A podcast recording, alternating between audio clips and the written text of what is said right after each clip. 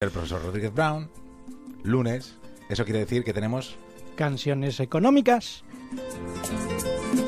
Canciones económicas.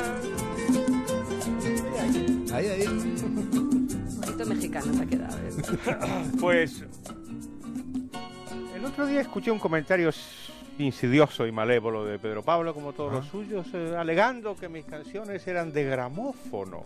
Mm, A mí no me gustó eso. No. No. Entonces vamos a refutarlo una vez más a, a medias. A Una medias. vez que mate un Porque perro. esta canción, esta canción que vamos a escuchar es realmente muy vieja. Es de los años 30. Gramófono. Pero espera, espera, tranquilo, tranquilo. Pero después fue esa canción americana de protesta, eh, que fue, fue recuperada después por Pete Seeger, otro, ¡Hombre! otro famoso de la protesta. Pero esta versión, que esto que vamos a escuchar ahora, tiene nada más que un nada más que un par de años. Venga, ponlo.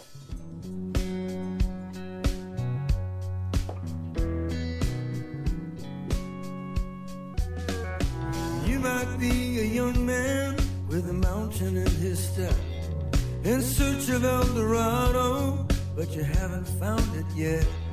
Bueno, pues este es Jackson Brown, el famoso, famoso cantante folk norteamericano, que recuperó esta canción y la utilizó en la calle, en el movimiento de los indignados norteamericanos, en el Occupy Wall Street, y lo incluyó en su, su último álbum de estudio, que se llama Standing in the Bridge, que es de octubre de 2014. O sea que...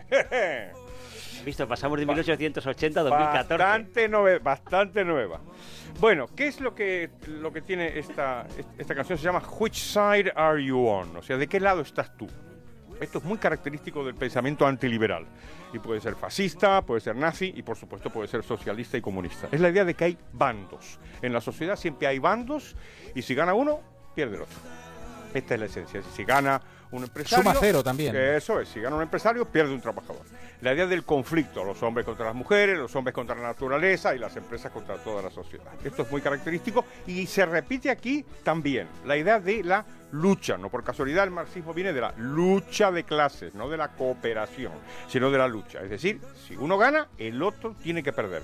La teoría de Marx es que el beneficio del capital brota de la explotación del trabajador. Esta basura, que no se sostiene de ninguna manera, está, se extiende a lo largo de esta visión conflictiva de la sociedad y está presente en muchísimas canciones protesta y también en esta, con un matiz. Por eso que me gusta mucho esta, esta canción, que tiene todo lo del pensamiento único, todo de que si uno gana pierde el otro, las empresas que malas, etc. Pero de pronto habla de la banca y de los políticos y presenta una visión que es algo diferente y que no os extrañará que me haya gustado. Primero, porque critica el rescate bancario. Ya sabéis que los liberales, o al menos este liberal que os habla, estuvo en contra de los rescates bancarios. Y la otra cosa que critica es que los políticos tengan dinero.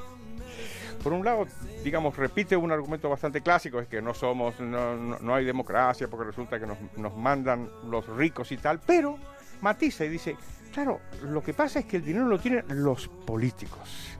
Si le quitáramos el dinero a los políticos, take the money out of politics, ¿eh? si le quitamos el dinero a los políticos, quizá podríamos encontrar algo parecido a la democracia. Ya le estoy dando la vuelta intentando, ya me dirás que... Ah, pero eso no te suena, no suena que igual quitarle dinero a los políticos es que los políticos no le quiten el dinero a los trabajadores y que nos dejen en paz y tal.